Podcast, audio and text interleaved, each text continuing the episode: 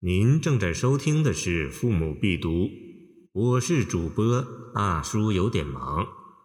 欢迎您点击订阅按钮，收藏本专辑。从颇似楚汉时至绕床三匝忽一至为第二段。此段借张良、韩信未遇的故事，写诗人身遭乱世，不为昏庸的统治者任用。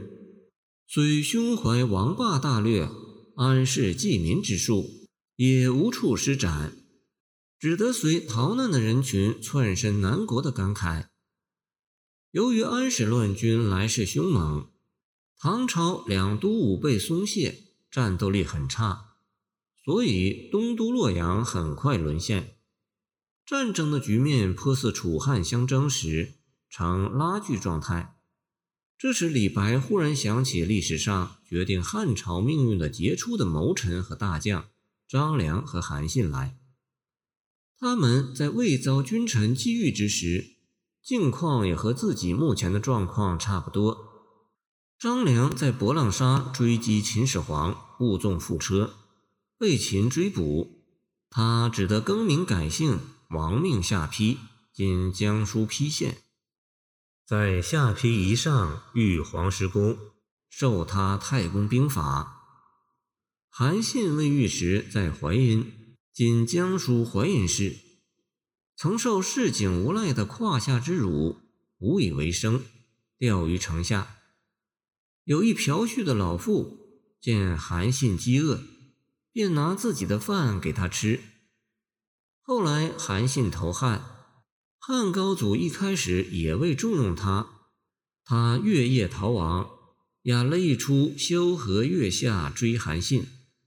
像张良和韩信这样的贤才志士，尚且有困顿不遇之时；像汉高祖那样的明君，尚且有不明之时。那么金石义气青云氏就不足为怪了。李白本来也打算“福建夜长啸”。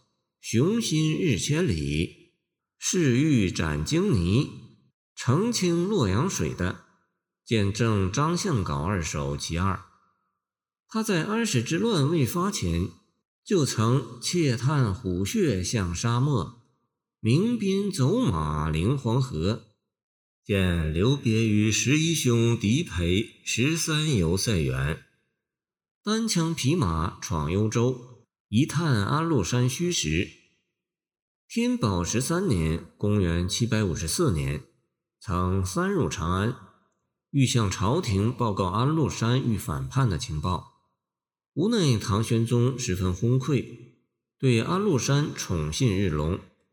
凡是告安禄山欲反的人，都被唐玄宗送给安禄山本人发落处理。李白虽然胸有安邦之策。但也只好有策不敢犯龙鳞，窜身南国避胡尘了。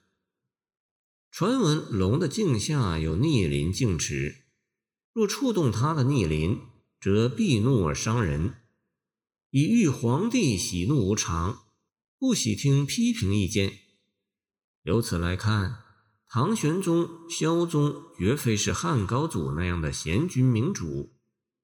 张韩虽然有不遇的时候，但后来毕竟还被汉高祖重用，干了一番轰轰烈烈的大事业。而胸怀王霸大略、帝王之术的诗人，不得不窜身南国。愤慨之余，于是就把宝书玉剑挂高阁，金鞍骏马散故人。表面上看起来是很旷达的行为。其实所表达的是对朝廷不用贤才的深切愤怒和不满。诗人闲着没事干，只好在诸侯门里做客。昨日在宣城太守家里做宴上客，今日又在溧阳府上当座上宾。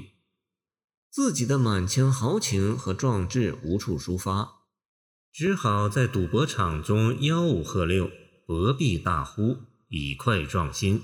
一吐愤满。从楚人美到张旭齐至诗末为第三段，前六句盛赞大书法家张旭的才能和为人，后六句写在溧阳酒楼和众宾客及张旭饮宴的情景，最后两句写自己欲调敖东海的胸襟和抱负，表明自己要寻找机会报国立功。张旭是李白的好友，在长安时，他们曾与贺知章、崔宗之等人有过饮中八仙之游。张旭不但以散书被尊为草圣，而且胸怀大志，心藏风云事莫知。从“三吴邦伯皆顾盼，四海雄侠两追随”二句看，他不但深得吴郡的地方长官的重视，而且身为海内雄侠所钦佩。因张旭做过常熟县尉。故诗中将他与曾做过沛宗立的汉初大臣萧何、曹参相比，说他将来也会有风云际会、攀龙附凤之时，干出一番事业来。这几句话虽然是祝愿张旭的，其中也有作者自欺的意味。后几句点明和张旭等人宴别的时间和地点，及席上轻歌曼舞。抓鼓欢饮的热闹场面，最后向张旭等人赠别，表示自己要像庄子中的神人任公子一样去调敖东海，展现自己安社稷、济苍生的雄伟抱负。最后这两句，有人解释为李白欲出世隐调，逃避现实，去过隐士的逍遥生活，四不缺。庄子外物篇中所说的任公子所钓的大鱼，白波若山，海水震荡，生谋鬼神，淡壑千里。庄子中的大鱼，就是指此诗开始所说的使得海水震动的巨鳌，或诗中屡提起的长鲸。